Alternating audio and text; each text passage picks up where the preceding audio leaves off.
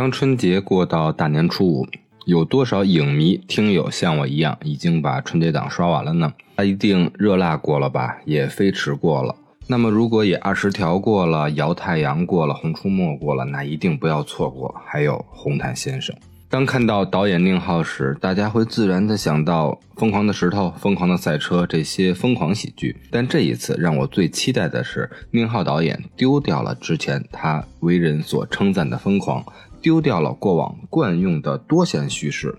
返璞归真的采取了线性叙事。而就像片头铺满全部的红毯一样，相比其他的地毯，红毯没有复杂的纹路，也没有弯曲的轨迹，却是每一次电影接展最开始最基本的红毯。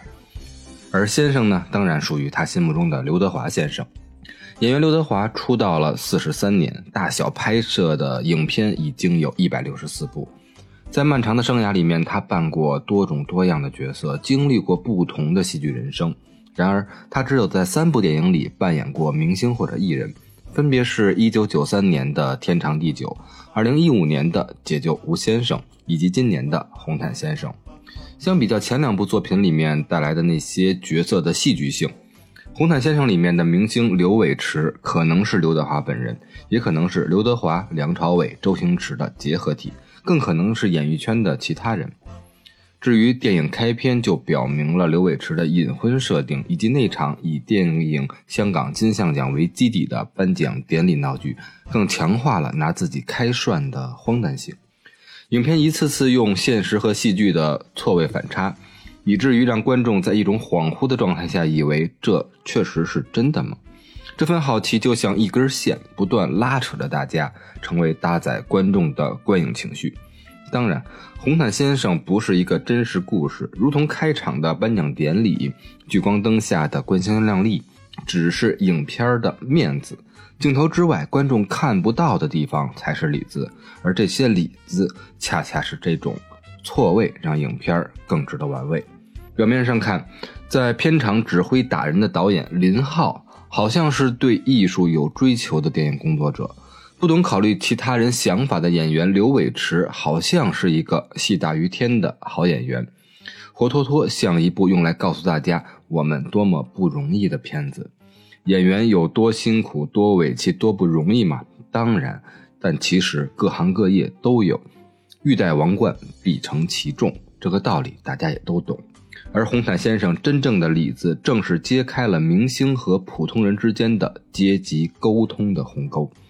这条鸿沟既像护城河，又像天上的银河，我们究竟如何踏得过？有些时候，那些大明星张口闭口说是为了角色去体验生活，天真的我们以为他们真的会去住进农家，日出日落与耕牛为伴，但实际上呢，他们只是乘着豪车到田间地头转一圈，问问农民这些东西怎么种。而晚上回到星级宾馆，泡着泳池，吃着米其林，顺手发了一条微博：“农村的生活真的很苦，谁懂啊，家人们？”可更可悲的是呢，这样去做的演员在国内其实也不多了，而这就是现实，而这就是红毯先生要揭露的一方面。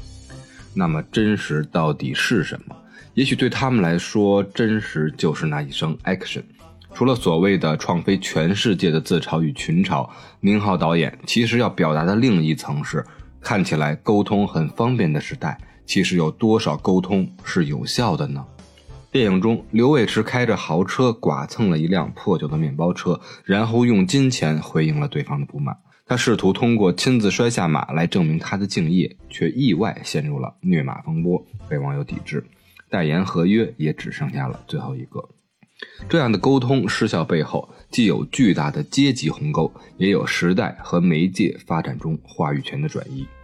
这是每一个人都有机会通过十五秒成名的时代，每个人都可以成为自媒体，都可以输出自己的声音。于是，每个人都想通过所谓的沟通来达到自己的目的，这就是意味着所谓的换位思考在沟通过程中的自然失效。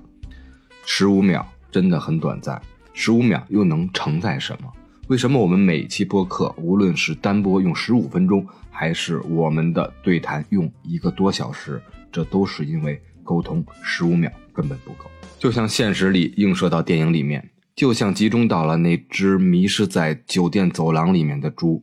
在寻找出口的过程中遇到的所有人，包括机器人，他都无法与之进行沟通。最终，这只猪闯入了会议现场，在慌不择路的情况下，从楼上一跃而下。宁浩通过猪这样一个富有荒诞意味的形象。不仅具象化了刘伟驰内心的纷乱，更是成了现实生活中沟通被阻碍者们统一的代名词。